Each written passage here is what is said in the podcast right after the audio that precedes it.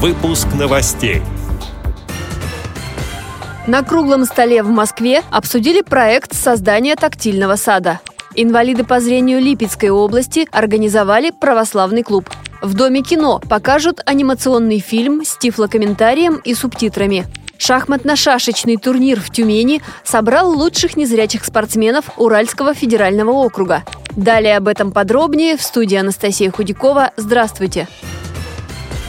Разработка плана создания тактильного сада состоялась на круглом столе в Москве. На встрече обсуждались мнения и пожелания заинтересованных некоммерческих организаций, которые могли бы использовать эту площадку для реализации социальных проектов. Участники круглого стола выразили желание использовать площадку для проведения мастер-классов по садоводчеству, выставок достижений или, например, для видеосъемок. Как рассказала руководитель управления специальных проектов ресурсного центра НКО Ольга Авнин, нет, открытие сада запланировано на август. Тактильный сад рассматриваем как городскую площадку, на которой могут проходить мероприятия. В первую очередь мы предполагаем, что это для слепых и слабовидящих людей. А дальше мы, так как имели пилотный проект, мы уже поняли более точечно целевую аудиторию, что это и дети дошкольного возраста, и младшего школьного возраста, это и семьи. Это как одно направление. И второе направление — это организация, которая ну, непосредственно связана с экологией, с с природопользованием, с природы. Сад будет оснащен мнемосхемами, безусловно,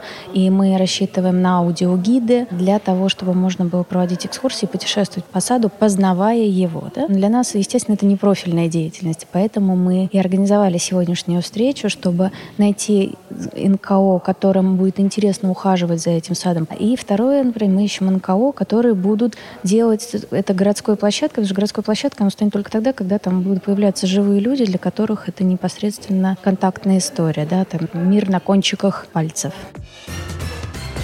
Активисты Лебедянского филиала Липецкой областной организации ВОЗ на заседании бюро решили создать православный клуб. Его руководителем стал священнослужитель Новоказанского собора отец Борис Котов. Перед праздником Пасхи в помещении филиала он провел церковные обряды причастия и соборования, а после священнослужитель рассказал о значимости этого праздника. Отмечу, что лебедянские представители общества слепых любят ездить по святым местам. В своем регионе они посетили Задонский монастырь, присутствовали присутствовали на службе, а потом окунулись в святой источник. Также они побывали в Троекуровском и Свято-Троицком монастырях.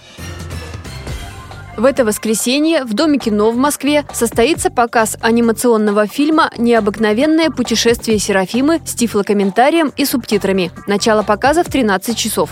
Это российский мультипликационный фильм, который вышел в прокат в 2015 году. Главная героиня – девочка по имени Серафима Воскресенская. Действие происходит во время Великой Отечественной. В начале войны она лишилась родителей, живет в детском доме и втайне хранит нательный крест, напоминающий о любимой семье. Ее приключения начинаются накануне Пасхи, а в сам праздник с девочкой случаются чудеса, которые оправдывают ее фамилию.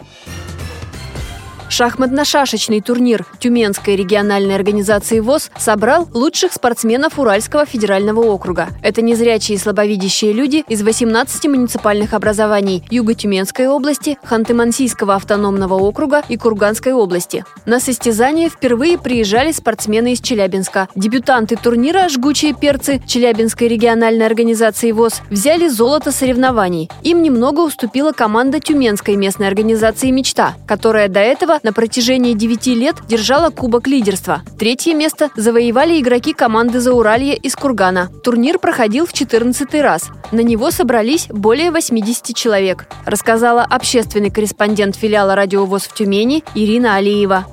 Эти и другие новости вы можете найти на сайте Радиовоз. Мы будем рады рассказать о событиях в вашем регионе. Пишите нам по адресу новости собака ру. Всего доброго и до встречи!